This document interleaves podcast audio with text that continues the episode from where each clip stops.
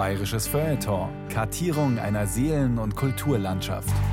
Ein Podcast von Bayern 2.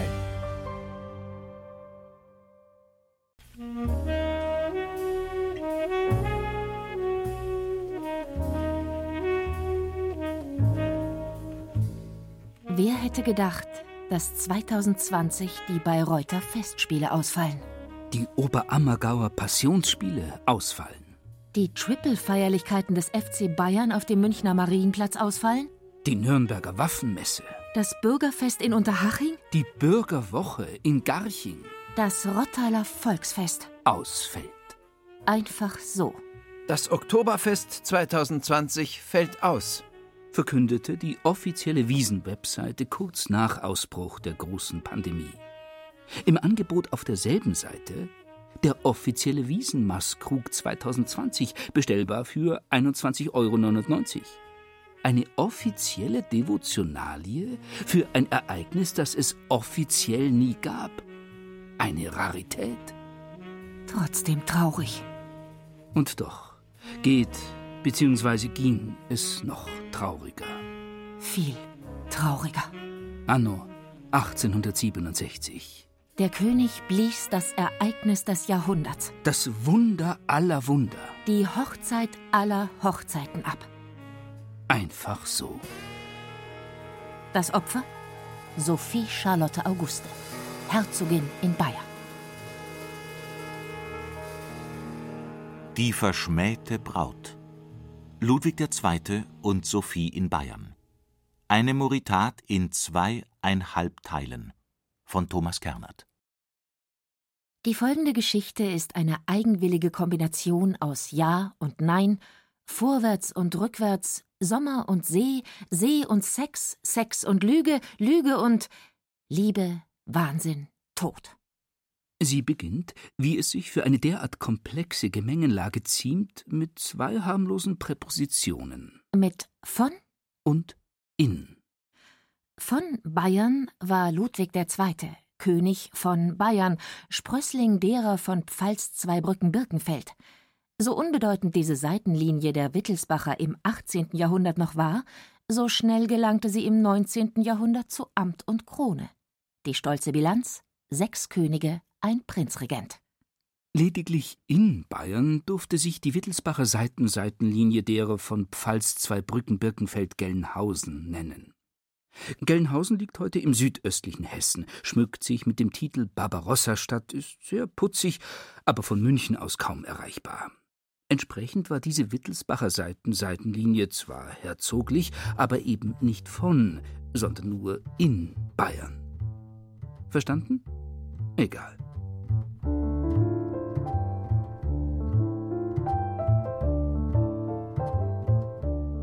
Ihr größtes Stammkapital Mitte des 19. Jahrhunderts? Fünf wunderhübsche Töchter, welche allesamt nicht in Südosthessen, sondern in München bzw. Possenhofen das Licht der Welt erblickten und insofern waschechte Oberbayerinnen waren. Helene, Elisabeth, Marie, Mathilde und Sophie.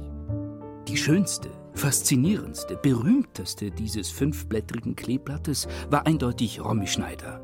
Äh, pardon, Elisabeth, genannt Sissi, nachmalige Kaiserin von Österreich und apostolische Königin von Ungarn. Ihre geheimnisvolle Aura, bestehend aus Wespentaille, Haarkrone und einem strahlenden Gebiss, machte sie zum weiblichen Superstar des 19. Jahrhunderts. Ihr dramatischer Tod, sie erlag in Genf einem Attentat, verklärte sie zur Legende. Zu Recht. Ihr Benehmen war ebenso elegant wie unkonventionell. Das Prädikat unkonventionell traf freilich auf die gesamte Familie derer in Bayern zu. Vater Max, ein Bo mit gezwirbeltem Schnurrbart, liebte das Reisen, die Zither und den Zirkus, nicht aber seine Frau Ludovica. Ludovica, als Tochter König Max des ersten Joseph, eine gebürtige von, durch Heirat jedoch eine in Bayern geworden, liebte ihren Gemahl ebenfalls nicht. Sehr wohl aber Hunde sowie ihre Kinder. Das Beste für Letztere wollend, wollte sie sie bestmöglich verheiraten, was nicht immer ganz wunschgemäß gelang.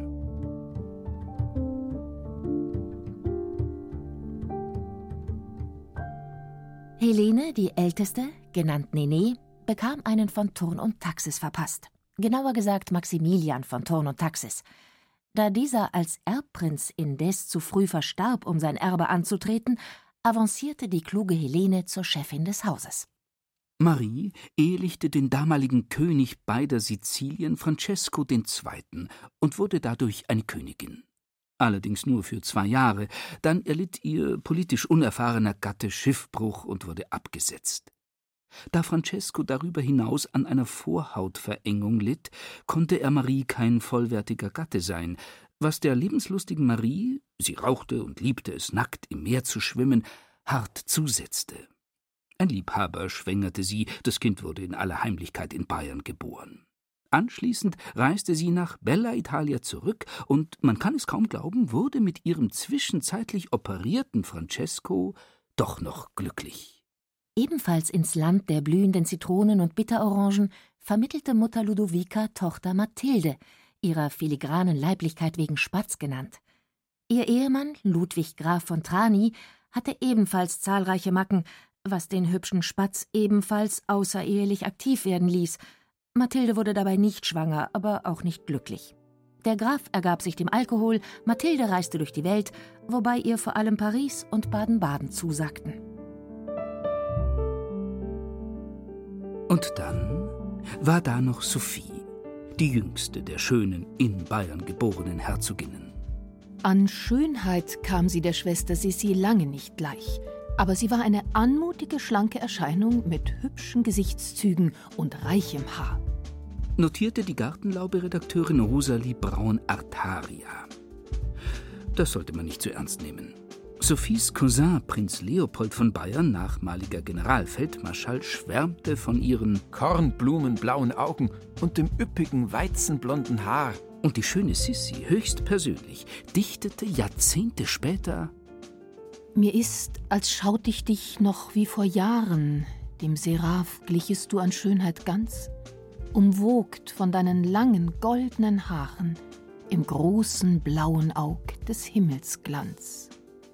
Mit anderen Worten, Sophie war ein blonder Hingucker, wie gemalt für ein herrlich ungezwungenes Sommerleben in einem weißen Schlösschen am Starnberger Seeufer – Possi nannte die Familie ihr stattliches Anwesen in Possenhofen, das damals, sprich in den 60er Jahren des 19. Jahrhunderts, noch gar nicht weiß, sondern dottergelb war. Vater Max in Bayern hatte das bereits im 16. Jahrhundert errichtete Schloss 1834 gekauft, es renovieren und um einen Anbau erweitern lassen. Die Familie, Herzogin Ludovica, die bereits erwähnten fünf Mädchen plus die Söhne Ludwig, Karl Theodor und Max Emanuel liebten den efeubekleideten Genius Loki. In München residierte man von November bis Mai. In Possi hingegen lebte man. Was zur Folge hatte, dass man, wie Ludovica später bereitwillig einräumte, ein wenig verbauerte.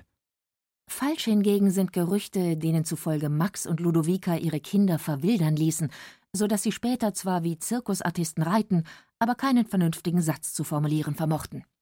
Richtig wiederum ist, dass der Starnberger See, der damals noch Würmsee hieß, schon zu jener Zeit eine verlockende Alternative zu München darstellte.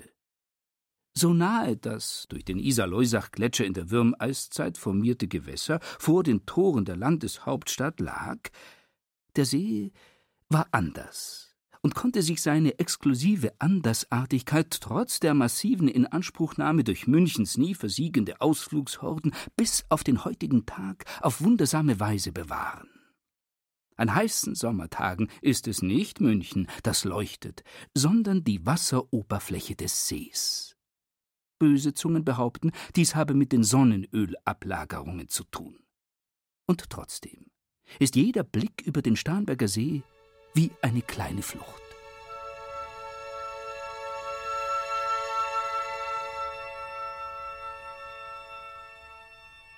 Kein Wunder, dass auch Europas damals begehrtester Junggeselle, Bayerns strahlender Jungkönig Ludwig II., oft und gerne diese nahegelegenen kleinen Fluchten für sich in Anspruch nahm.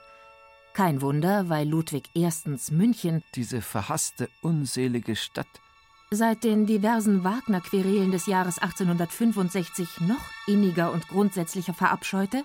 Er zweitens in Schlossberg ein ebenso hübsches wie diskretes Anwesen besaß, welches drittens Schloss Possenhofen mehr oder minder diametral gegenüber lag, in welchem viertens die von Ludwig hochverehrte ältere Schwester Sophies, Kaiserin Sissi, auch nach ihrer Vermählung mit Franz Josef I. von Österreich ihre Sommerurlaube zu verbringen pflegte.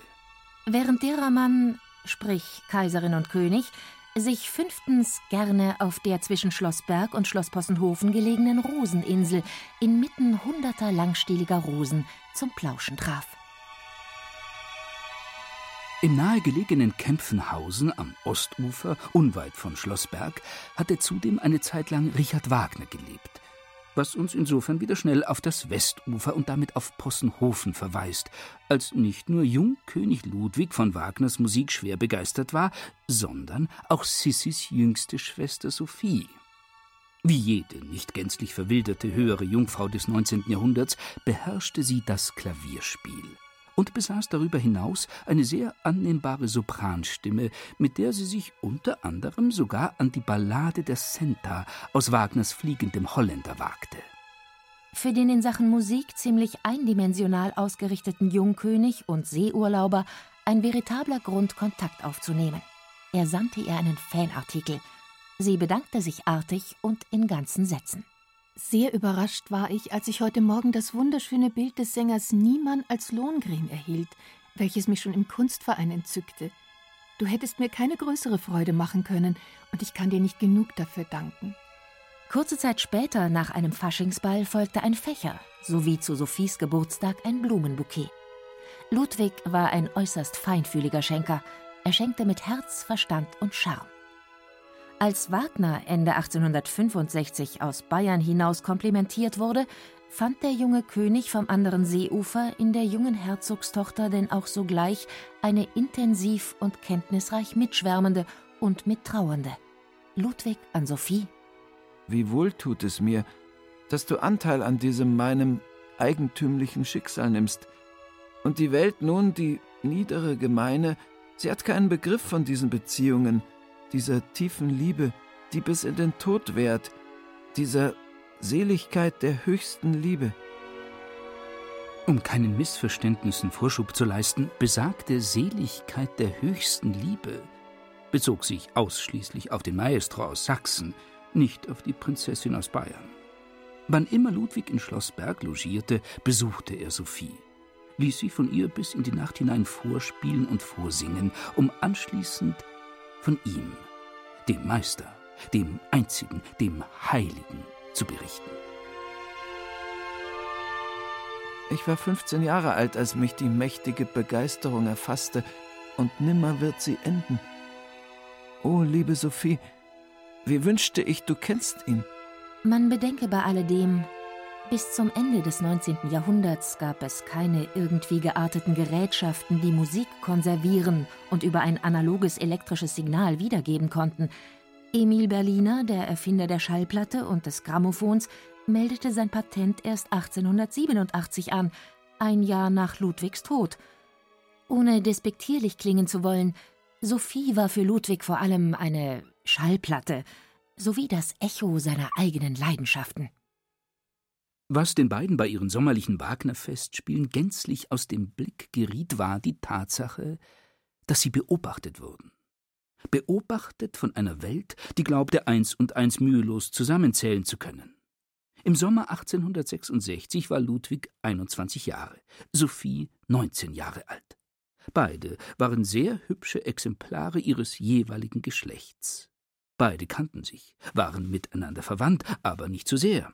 Beide schienen miteinander länger als eine halbe Stunde Konversation betreiben zu können, ohne einander anzuöden. Beide schrieben sich sogar Briefe.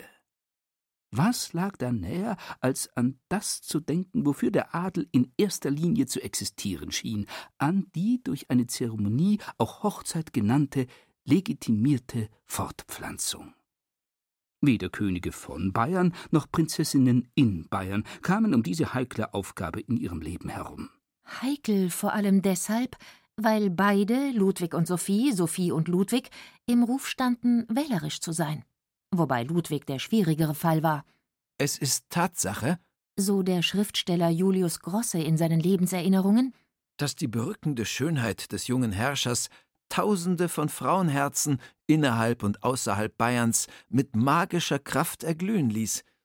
Mit anderen Worten, er hätte fast jede bekommen können. Allein irgendetwas in seinem tiefsten und ehrlichsten Inneren wollte das nicht. Der österreichische Gesandte Gustav von Blome Der König findet überhaupt bis jetzt kein Gefallen an der Damengesellschaft und dem Umgang mit dem weiblichen Geschlechte. Über etwaige Alternativen schwieg sich der Legat aus. Was Sophie anbelangt, so hatte sie, wie könnte es anders sein, ihre Mutter Ludovica im Nacken. Mutterliebe ist Kupplerliebe, zumindest im Hochparterre der Gesellschaft. Gerade erst im April hatte sie ein hochrangiges Treffen in Possi arrangiert. Der jüngste Bruder des österreichischen Kaisers war zum amorösen Antichambrieren von Wien an den Starnberger See gekommen. Erzherzog Ludwig Viktor, genannt Luzi Wuzi. Ein 24-jähriges Faktotum, das eine adelige Zeitgenossin als weder militärisch noch kunstverständig, schwächlich, unmännlich, geziert und von garstigem Äußerem beschrieb. Sophie sah Luzi Wuzi und lehnte jeden weiteren Kontakt ab. Ähnlich erging es Herzog Philipp von Württemberg. Auch soll es noch einen geheimnisvollen Spanier gegeben haben, vor dem jedoch sogleich Schwester Sissi warnte, da der spanische Hof in keiner Weise rekommandabel sei. Für Mutter Lodovica insofern kein Problem, als sich mit den immer häufigeren Besuchen vom anderen Seeufer ganz neue, weit glanzvollere Perspektiven eröffneten. Eine Kaiserin, Elisabeth von Österreich, und zwei Königinnen, Marie, die Königin beider Sizilien, sowie künftig Sophie, Königin von Bayern, in der Familie. Welche ambitionierte Soccermam würde bei diesen Gedanken nicht auf die Knie fallen? Und weil der König weiterhin fleißig anklopfte, Briefchen schrieb und Geschenke an Sophie übersandte, glaubte Herzogin Ludovica, Mitte August aus der Deckung gehen und seine Majestät mit der Frage aller Fragen konfrontieren zu können. Die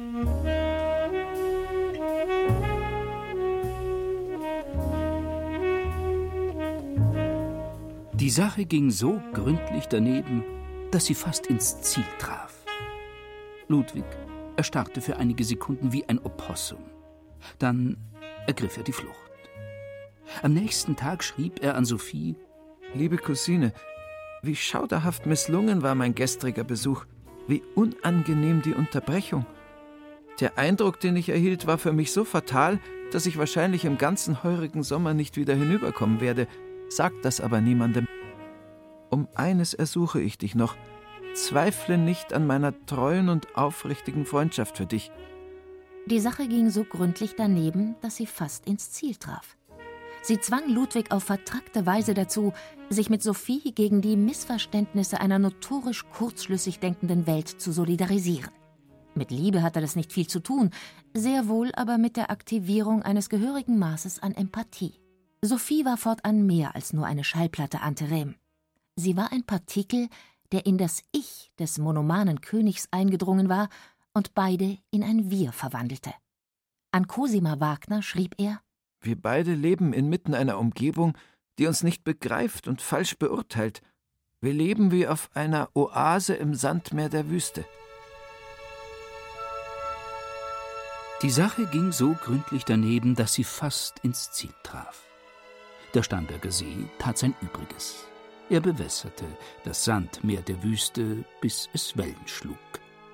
Ende August sendet Ludwig Sophie nächtliche Grüße. Ich sende dir einen innigen Gruß durch die Lüfte. Möge er über den Wellen des Sees, dessen Wasser des Mondes strahlend selig bescheinen, zu dir gelangen.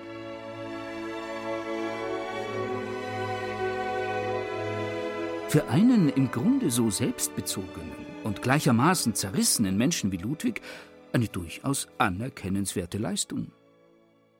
Kurz zuvor noch hatte er sich in einer ganz anderen Sache als reichlich unzuverlässig, um nicht zu sagen unverantwortlich erwiesen. Der seit langem schon schwelende Konflikt zwischen Preußen und dem Deutschen Bund unter Führung Österreichs hatte sich im Mai 1866 endgültig zu einem Krieg ausgeweitet. Ludwig hasste alles Militärische, musste aber als Mitglied des Deutschen Bundes am 11. Mai die Mobilmachung ausrufen und an der Seite Österreichs in die Kämpfe eingreifen. Dieser Krieg stellte wichtige Weichen. Es ging um die Vorherrschaft in Deutschland und Mitteleuropa. Statt in dieser prekären Lage in München Präsenz zu zeigen und sich mit königlicher Autorität gegen preußische Ambitionen zu stemmen, zog sich Ludwig mit minimalem Gefolge im Juli an den Starnberger See, genauer gesagt auf die Roseninsel zurück. Gustav von Blome Seit Montag befindet sich der König auf der Roseninsel. Er hat dahin drei Betten bringen lassen, eines für sich, eines für den Adjutanten Fürst Taxis, eines für den Reitknecht Völk. Dort wohnt er nun, und drei Tage hindurch haben ihn weder die Minister noch die Kabinettssekretäre sprechen können. Ein Boot bringt die zu unterschreibenden Papiere hin und zurück. Der Empfang der Adressdeputation aus der Reichsratskammer wurde abgelehnt. Hingegen sah man neulich Abend seine Majestät ein Feuerwerk auf seiner Insel abbrennen.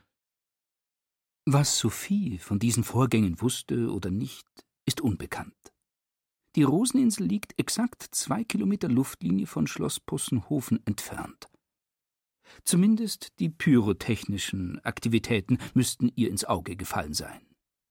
Welche Reime sie sich darauf machte, weiß allein der Himmel. Entscheidend ist, dass sie den Briefkontakt mit Ludwig entgegen den Anweisungen ihrer Mutter nicht abreißen ließ. Ludwigs vom Mond bestrahlte Wellengrüße taten ganz offensichtlich ihre Wirkung. In einem ihrer Schreiben macht sie freilich Andeutungen, dass ernste Pflichten sie bald dazu zwingen könnten, Possenhofen zu verlassen. Ernste Pflichten, das bedeutete, dass sie sich ihrer Vermählung, mit welchem Blaublut auch immer, nicht mehr allzu lange widersetzen konnte. Ludwigs Antwort via Privatpost über den See? Oh Gott, wie soll ich das verstehen? Wenn du von hier scheidest, so betrübt mich das viel mehr, als du es vielleicht glaubst. Heißt, was? Ein leichter Anflug von Eifersucht? Ein leichter Anflug von Liebe gar? Oder nur die banale Verlustangst eines verwöhnten Kindes? Um das bereits erwähnte Wir zu intensivieren, lässt er Sophie tiefer in sein Seelengetriebe blicken. Verrät ihr gar ein Geheimnis. Ich vertraue dir nun mein Geheimnis an. Mit seinem Lebensende naht auch meines heran. Sein Todestag ist auch der meine. Dies ist sicher, denn die Liebe zu ihm, die der Quell meiner Wonnen und Leiden ist, ward in mir zum religiösen Kultus. Ohne ihn kann ich nicht leben.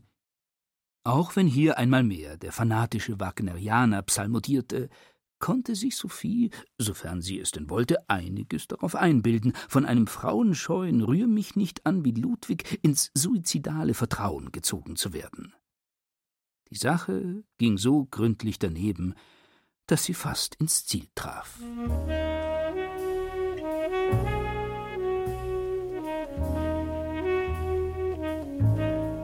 Und weil sich das Ganze als so pfeilgerade daneben erwies, ließ Sophies Mutter Ludovica nicht locker.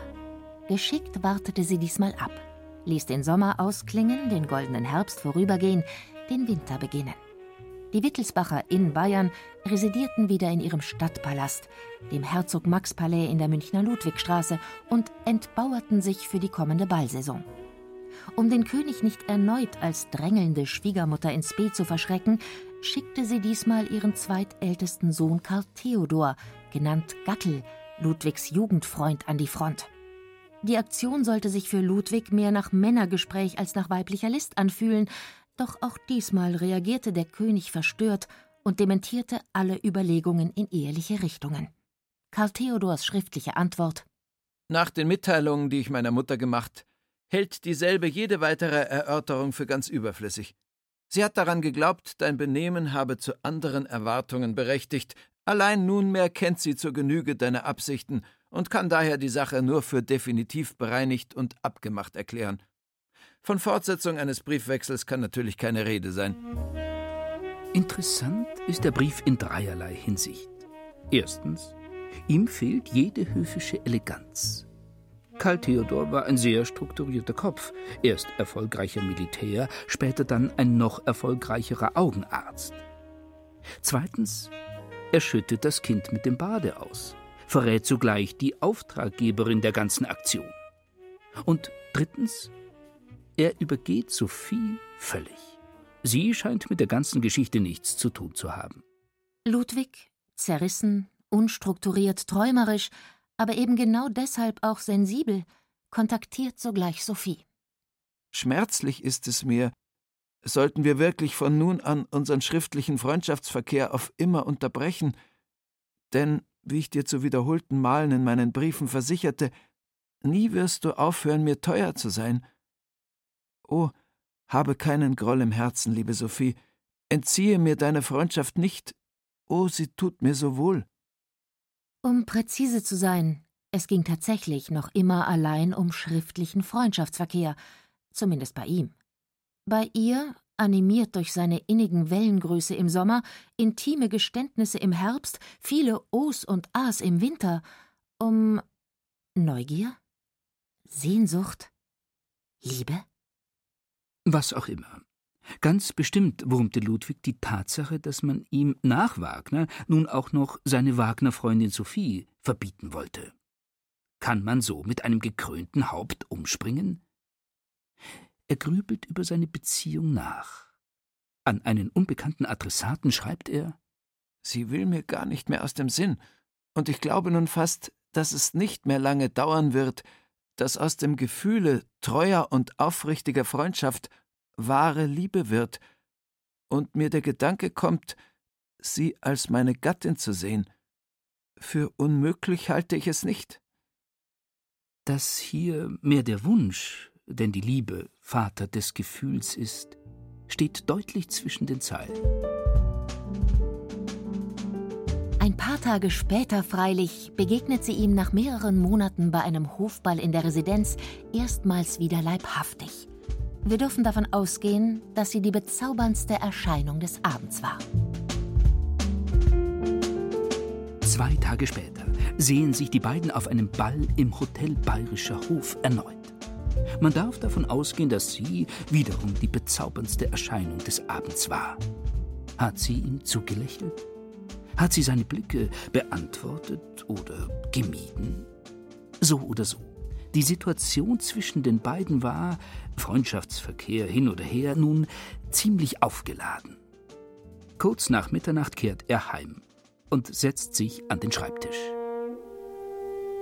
Meine geliebte Sophie, die Knospe, die unbewusst als Freundschaft in meiner Seele keimte, ist aufgegangen, ist Liebe zu dir, meine teure Sophie, innige, aufrichtige, ungeteilte Liebe. Willst du meine Gattin werden? Genossin meines Throns? Königin von Bayern?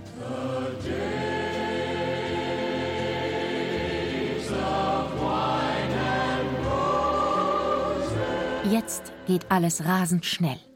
Bereits um 9 Uhr in der Früh des 22. Januars erhält er Sophies Ja-Wort. An der mittäglichen Hoftafel verkündet Ludwig sodann seine Verlobung. Als bezauberndste Erscheinung des Abends nimmt Sophie Charlotte Auguste, Herzogin in Bayern, schließlich unter dem Jubel der Besucher in der Königsloge des Hoftheaters neben Ludwig Platz. Voila! Es ist vollbracht. Der Chor schluchzt, die Geigen schnulzen, die Nasen schniefen. Der Abspann nennt noch einmal alle Hauptdarsteller in alphabetischer Reihenfolge.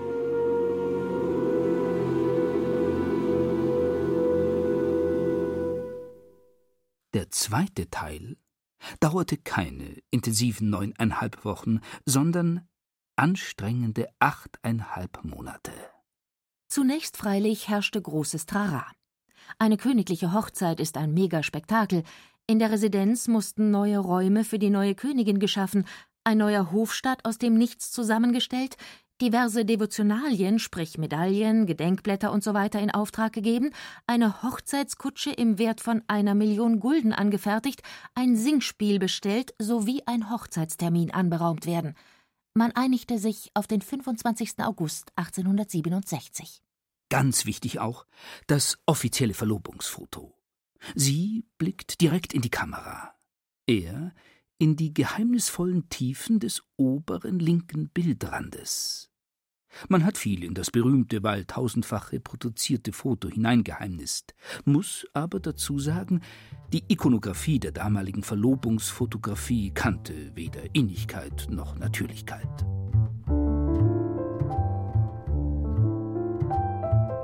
Wer die beiden live sah, was zugegebenermaßen nur sehr sporadisch vorkam, war entzückt oder wurde verrückt. Eine ehemalige Schülerin des Münchner Max-Joseph-Stifts bei einem Ball der König, herrlich schön, eine Märchengestalt.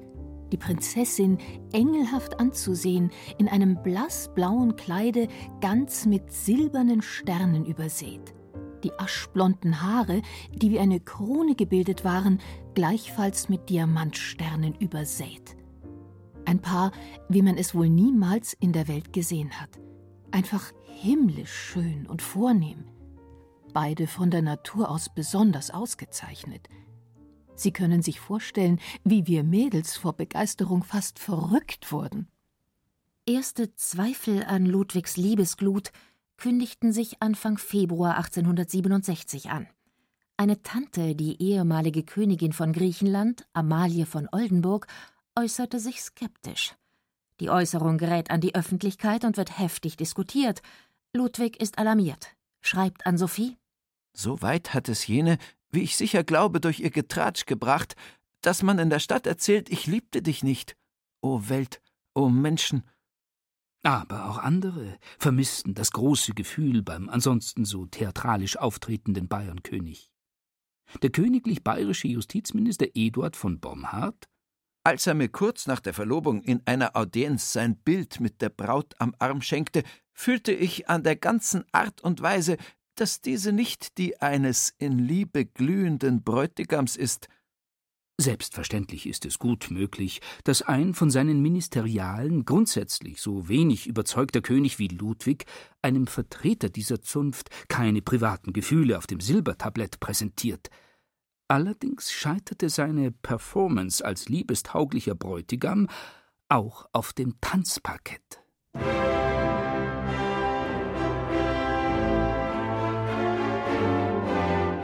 Der größte Fauxpas unterläuft ihm bei einem Hofball zu Ehren seiner Verlobung Ende Februar. Ludwig mag diese schauderhaften Vergnügen nicht sonderlich, aber natürlich muss er als königlicher Mittelpunkt an diesem Abend ganz besonders nett sein, muss begrüßen, anstoßen, Komplimente verteilen, Smalltalk halten. Man weiß, dass er charmieren kann, man weiß aber auch, dass er schnell die Lust an menschlichen Gesichtern verliert und zum Fluchttier mutiert. So auch an diesem Abend. Gegen 22 Uhr beschließt er, sich noch kurz das Ende von Schillers Maria Stuart im Hoftheater anzusehen. Anschließend reist er nach Berg ab. Hofgäste und Braut lässt er mit halb gefüllten Champagnergläsern in Händen völlig konsterniert zurück. Laut Hofsekretär soll er während der Kutschenfahrt nur immer gemurmelt haben. Lieber springe ich in den Alpsee, lieber in den Alpsee. Briefchen, die Sophie seiner Liebe versicherten, wurden in den nächsten Monaten gleichwohl en masse über den Starnberger See verschifft. Meine liebe Elsa. Er nannte sie Elsa, nach der weiblichen Hauptrolle in Wagners Lohengrin, aber auch Senta, Isolde, Eva oder Brünnhilde.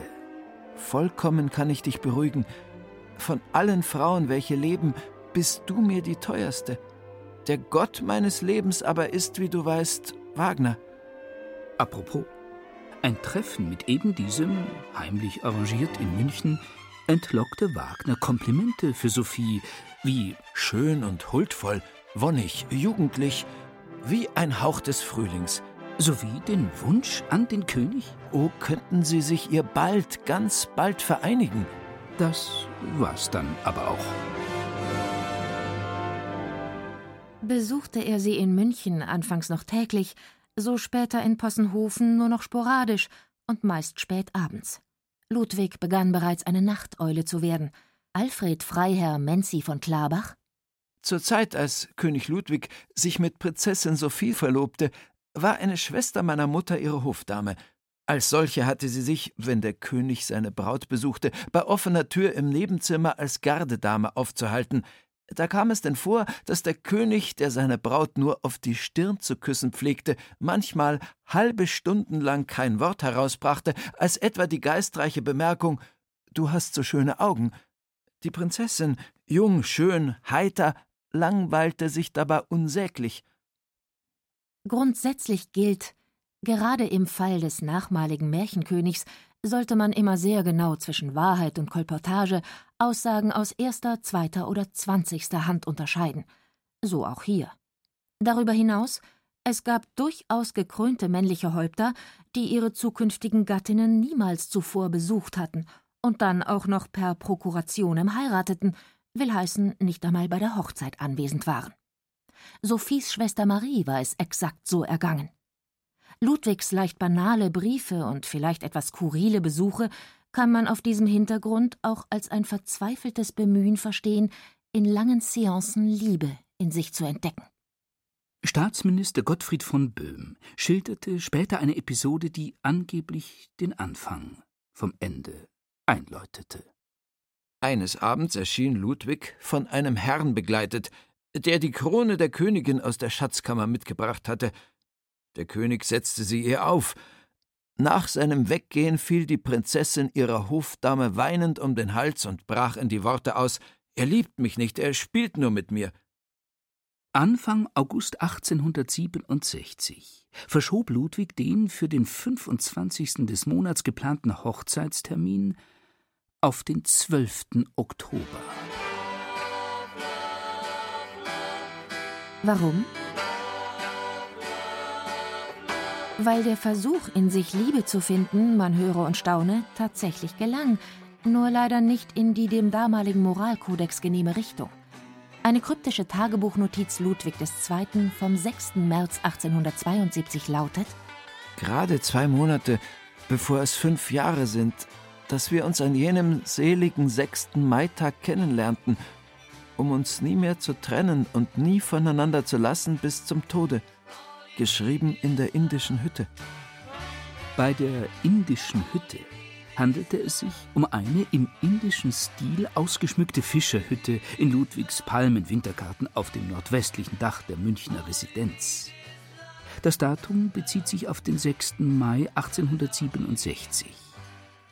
Wer neben Ludwig mit wir gemeint war, verrät eine fremde Unterschrift. Richard. Besagter Richard war kein Sachse, sondern ein Mecklenburger, kein Tonsetzer, sondern der Stallmeister Richard Hornig. Angeblich wollte Ludwig am Abend jenes 6. Mai von Berg aus nach Possenhofen reiten, um wieder einmal Sophie zu besuchen. Ein unbekannter Bediensteter führte ihm sein Pferd vor und begleitete ihn auf dem Ritt. Die Braut wartete an jenem Abend vergeblich auf ihren Verlobten.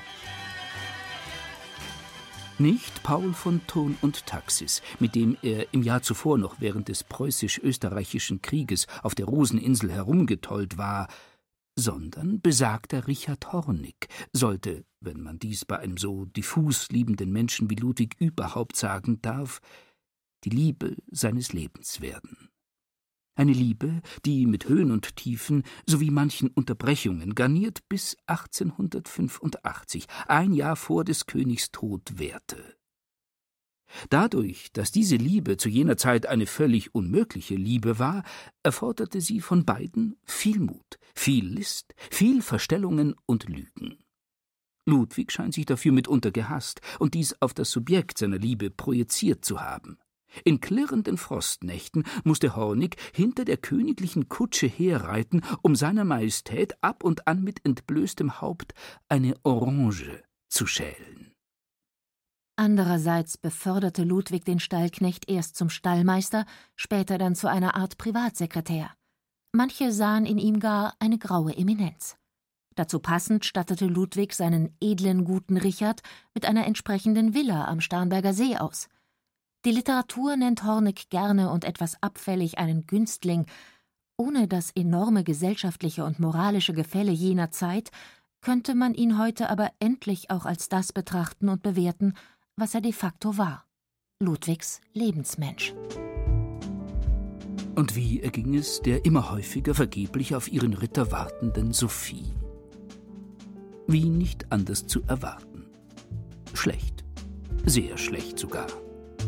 Als sie am 25. Januar 1867, drei Tage nachdem sie dem König von Bayern ihr Ja-Wort gegeben hatte, im fotografischen Atelier von Franz Hanfstengel in der Münchner Maximilianstraße Porträtaufnahmen von sich anfertigen ließ, begegnete sie unter anderem dem Sohn des Atelierbesitzers, einem sehr attraktiven, weltgewandten, weil bereits in jungen Jahren weit gereisten 25-jährigen Handelskaufmann Edgar Hanfstengel. Wie Sophies Vater Herzog Max besaß der schöne Edgar einen imposanten Schnurrbart, sowie das, was man charmante Unangepasstheit nennen könnte. Wir dürfen davon ausgehen, dass sie sich mit Herz, Verstand und den moralischen Maximen ihrer höheren Töchterausbildung sowie den daraus erworbenen Standesdünkeln unerbittlich gegen Edgars bürgerliche Anmache wehrte.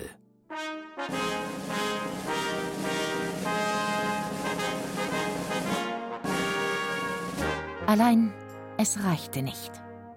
Durch einen von Sophies Hofdamen arrangierten Zufall treffen sich die beiden im Juni 1867 wieder auf Hochschloss Pähl. Das kitschig-romantische Burggemäuer befindet sich relativ diskret im Hinterland des Starnberger Sees, unweit des südlichen Endes des Ammersees. Papa Hanfstengel hatte es bereits vor Jahren erworben, Sohn Hanfstengel sollte es nun mit einem fürstlichen Rendezvous adeln. Und so kam es, wie es kam. Während am östlichen Ufer des Starnberger Sees gerade die Koffer für die Reise eines gewissen Graf von Berg in Begleitung seines Stallmeisters Hornig zur Weltausstellung nach Paris gepackt wurden, scheint es im Schatten des Westufers zu standes- und klassenübergreifenden Berührungspunkten gekommen zu sein. Verrückter geht's kaum.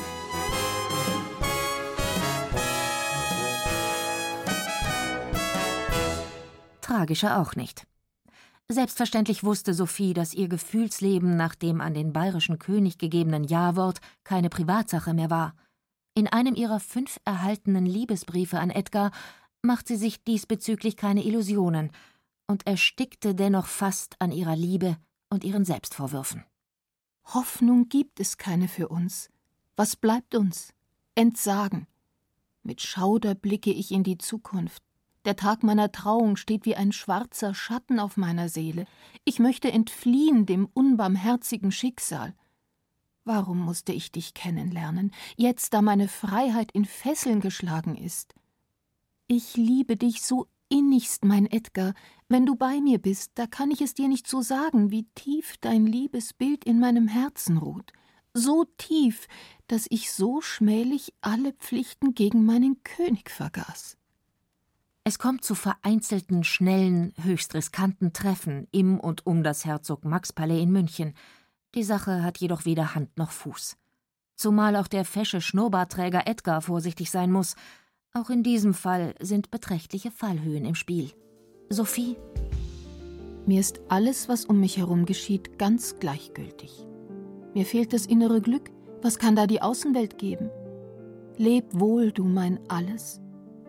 Oh, könnten meine heißen Tränen das harte Schicksal erweichen, kann ich nie, nie mehr die deine werden. Ich möchte in deinen Armen sterben, und mein Name sollte verklingen, die Welt vergessen, dass eine bayerische Königsbraut gelebt. In gewisser Weise wurde ihr Wunsch erfüllt. Gut möglich, dass beide insgeheim, unbewusst und unabhängig voneinander mit ihren Exkursionen auf diese Lösung hinarbeiteten. Mitte August sah der von der Weltausstellung zurückgekehrte Ludwig seine Braut bei einem Empfang zu Ehren Napoleons III. und dessen Frau Eugenie auf dem Münchner Hauptbahnhof für ein paar Stunden wieder. Kurz darauf verschob er die bereits auf den 12. Oktober verschobene Hochzeit erneut diesmal auf den 28. November. Bei einer Tannhäuseraufführung im September saß der König in seiner Loge, die Braut in der ihren. Nach dem zweiten Akt soll er sie für dürftige fünf Minuten besucht haben. Franz Liszt, der die Aufführung dirigierte, die eheliche Glut seiner Majestät wirkt sehr gemäßigt. Liszt, der Komponist, Stardirigent und Lebemann, formulierte es noch höflich. Die eheliche Vorfreude war zu diesem Zeitpunkt bei beiden bereits im Minusbereich angekommen. Sophie soll schließlich, einem Brief der Brautmutter Ludovica an die Königin Mutter Marie zufolge, den ersten Schritt getan und angeboten haben, dem König sein Wort zurückzugeben. Letzterer zieht sich daraufhin so weit wie möglich in den Voralpenraum zurück, nämlich nach Hohenschwangau, wo er am 7. Oktober in Erfüllung seiner heiligen Pflicht den längsten und letzten Brief an Sophie zu Papier bringt. Unter anderem heißt es darin Stets warst du mir von Herzen wert und teuer. Ich hänge an dir mit inniger und wahrer und aufrichtiger Zuneigung. Ich liebe dich wie eine teure Schwester.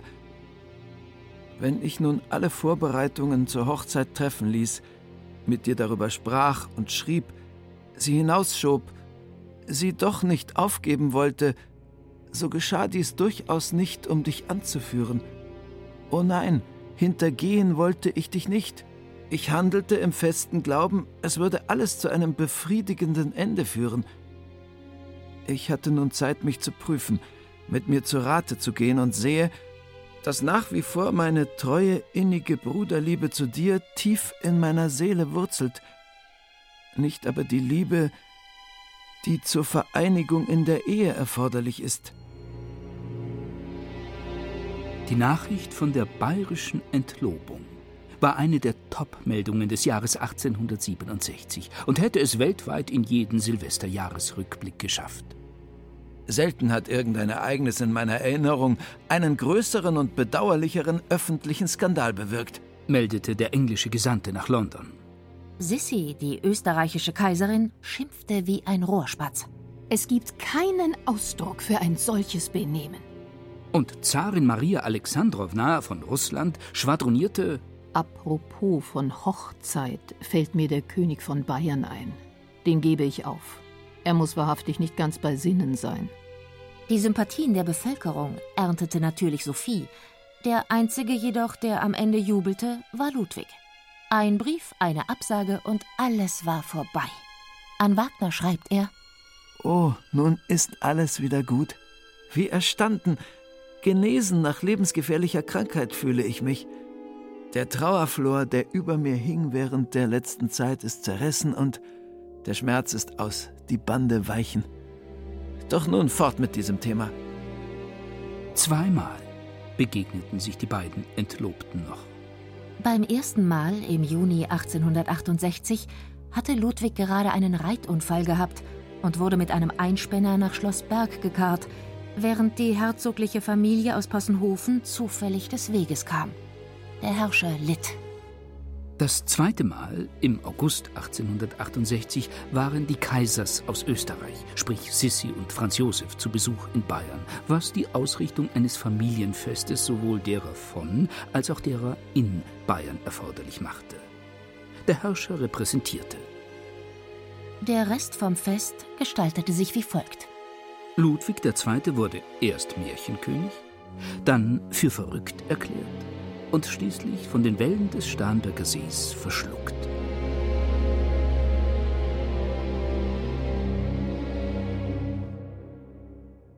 Sophie Charlotte ehelichte nach einer weiteren verschobenen Hochzeit am 28. September 1868 auf Schloss Possenhofen den 24-jährigen Herzog von Alençon, einen Bourbonen, Enkel des 1830 gestürzten Bürgerkönigs Louis Philippe.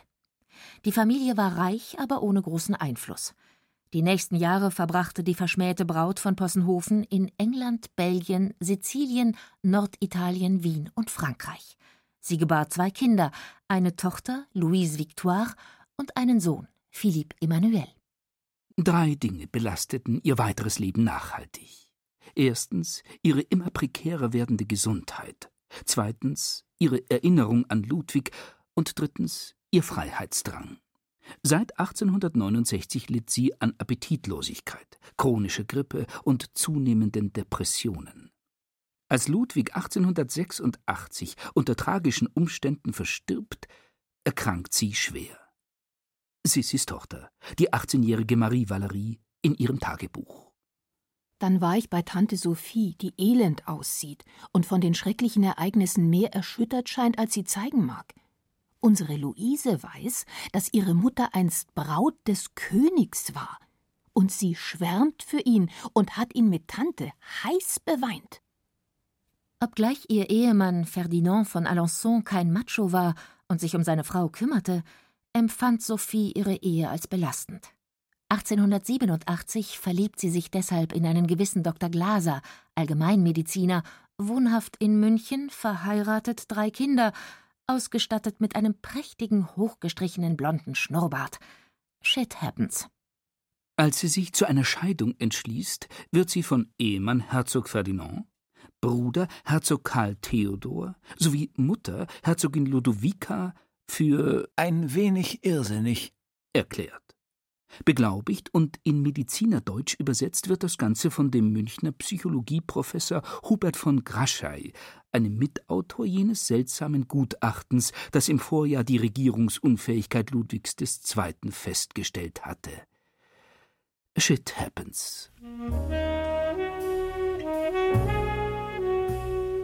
1887 bringt man sie mit der Diagnose Moral Insanity, auf Deutsch moralischer Schwachsinn, vornehmer ausgedrückt starker Mangel an sittlichem Urteilsvermögen, nach Graz in das Privatsanatorium Maria Grün. Eine Anstalt für die Nervenleidenden aus den höheren Klassen der Gesellschaft. Unter Leitung von Professor Richard von Kraft-Ebing, einer Koryphäe, deren Diagnosen Gesetzeskraft besaßen. Sieben Monate später wird sie entlassen, geheilt von allen Scheidungsabsichten. Kurzzeitig scheint sie aufzublühen, wird dann aber erneut krank und schließlich fromm.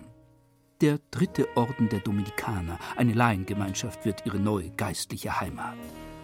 Am 4. Mai 1897 fängt bei einer Wohltätigkeitsveranstaltung in Paris auf dem Bassin de la Charité ein großes Festzelt plötzlich Feuer. Unter den über 100 Opfern, vornehmlich Kinder und Frauen, die 50-jährige geborene Herzogin in Bayern, verheiratete Herzogin von Alençon, Sophie Charlotte Auguste.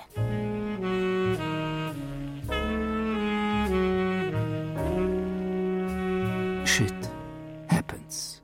Kein sehr pietätvolles, aber womöglich unvermeidbares Resümee.